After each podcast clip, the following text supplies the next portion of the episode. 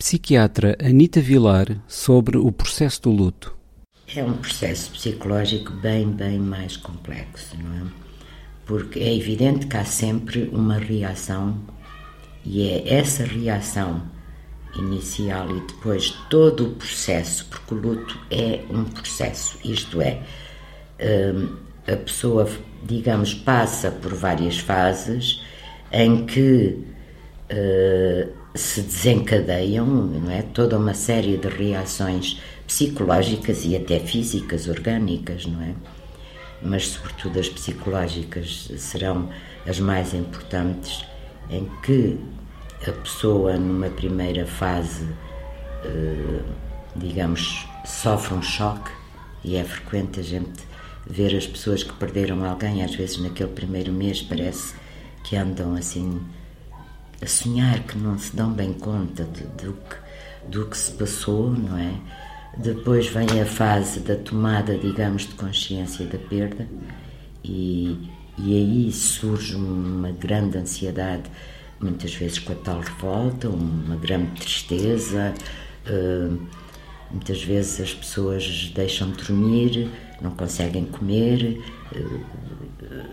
digamos, às vezes até tornam-se um pouco agressivas com aqueles que estão à volta e que tentam acarinhar, por exemplo, não é? Muitos dizem mesmo: deixem-me, eu quero estar sozinho, e por vezes a gente tem também que respeitar esta, estes momentos e esta reação. Claro que a seguir depois vem, digamos, uma fase em que a pessoa começa, não é ainda a aceitar mas começa a perceber que não há retorno, não é? E surge a depressão. A depressão, eu não gostaria de usar depressão. A profunda tristeza, a tendência para o isolamento. Muitas vezes, se a pessoa trabalha, afastar-se do emprego, não é? Porque não consegue desempenhar a sua atividade profissional, mas também é uma forma de evitar as pessoas como que evitam tudo o que possa recordar e preferem virar-se um bocadinho para dentro, meterem-se num isolamento, porque também às vezes eu tenho aqui pessoas que acham que ninguém é capaz de perceber a dor que sentem. E se calhar há alguma razão nisto. É? Esta dor é indizível, é, não é possível descrevê-la quem já passou por ela e todos nós, num momento da vida, teremos que passar por isto, mas é de facto uma dor que é muito difícil de descrever, de, quer dizer, não sei se há algum escritor que a tenha conseguido. Os poetas, por vezes, conseguem dar assim uma. Depois desta fase, a pessoa começa então a aceitar o que se passou e vai-se, digamos, reorganizando internamente né? e vai uh, estruturando a sua existência mesmo com a ausência do falecido ou da falecida, não é? Digamos, o sobrevivente começa, digamos, a restabelecer contactos. Portanto, essa a fase final, não é? Fase final, digamos, uh, costuma-se dizer, uh, eu, eu vou usar uma palavra mais simples, sem que isto tenha uh, nenhum sentido pejorativo, é que o sobrevivente desfaz-se do seu falecido, emocionalmente, no bom sentido, porque todos nós temos de alguma maneira, e com isto não quer dizer que tenha as fotografias, por exemplo, eu aconselho sempre e digo às pessoas, eu nisto tenho uma postura que às vezes, hum, se calhar é um bocadinho minha, eu costumo dizer em primeiro às pessoas, deixem chorar as pessoas têm que chorar mesmo. E digo antigamente, porque hoje a sociedade também tornou-se com o seu individualismo e um certo tabu da morte. A morte é algo que incomoda, não é? E então, antigamente havia as carpideiras. As carpideiras tinham um papel muito importante no ritual da morte e na ajuda que a pessoa tinha a fazer do seu luto.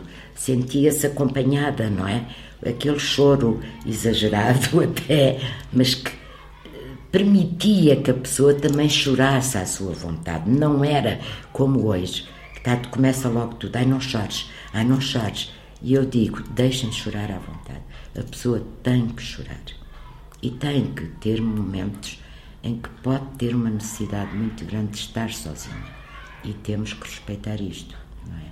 Porque o luto, uh, embora tenha estas fases, varia também muito de pessoa para pessoa. Nem sempre isto é esta sequência é tão certinha de livros, não é? E cada pessoa também tem características próprias, é por isso que eu sou diferente do outro que está ao lado e também a própria experiência anterior, a próprios traços de personalidade, etc. A idade, certamente que uma pessoa com uma determinada idade, eu, por exemplo, já passei por alguns lutos, porque todos nós vamos, temos que os passar, não é? Temos outras defesas do que, por exemplo, uma criança. Por vezes a criança leva mais tempo neste processo de luto e, digamos, pode não ter assim estas fases, não é? Pode até fechar-se e recusar que houve a morte, que é outro problema de um luto, é, é a pessoa negar a negação. Eu recebi há pouco tempo uma moça que a mãe morreu há quatro anos e ela diz-me que a mãe não morreu. Esta menina vai ter que fazer este luto e vai ter que chorar. E eu espero que ela chore. Porque acho que quando chorar chegou à fase que começou a aceitar a perda da mãe, chora e depois havemos de ir avançando para as fases seguintes para que ela de facto possa, digamos, reajustar-se à vida. O adolescente também, portanto, às vezes leva mais tempo, por vezes fica muito revoltado, não é? E nós não entendemos isso.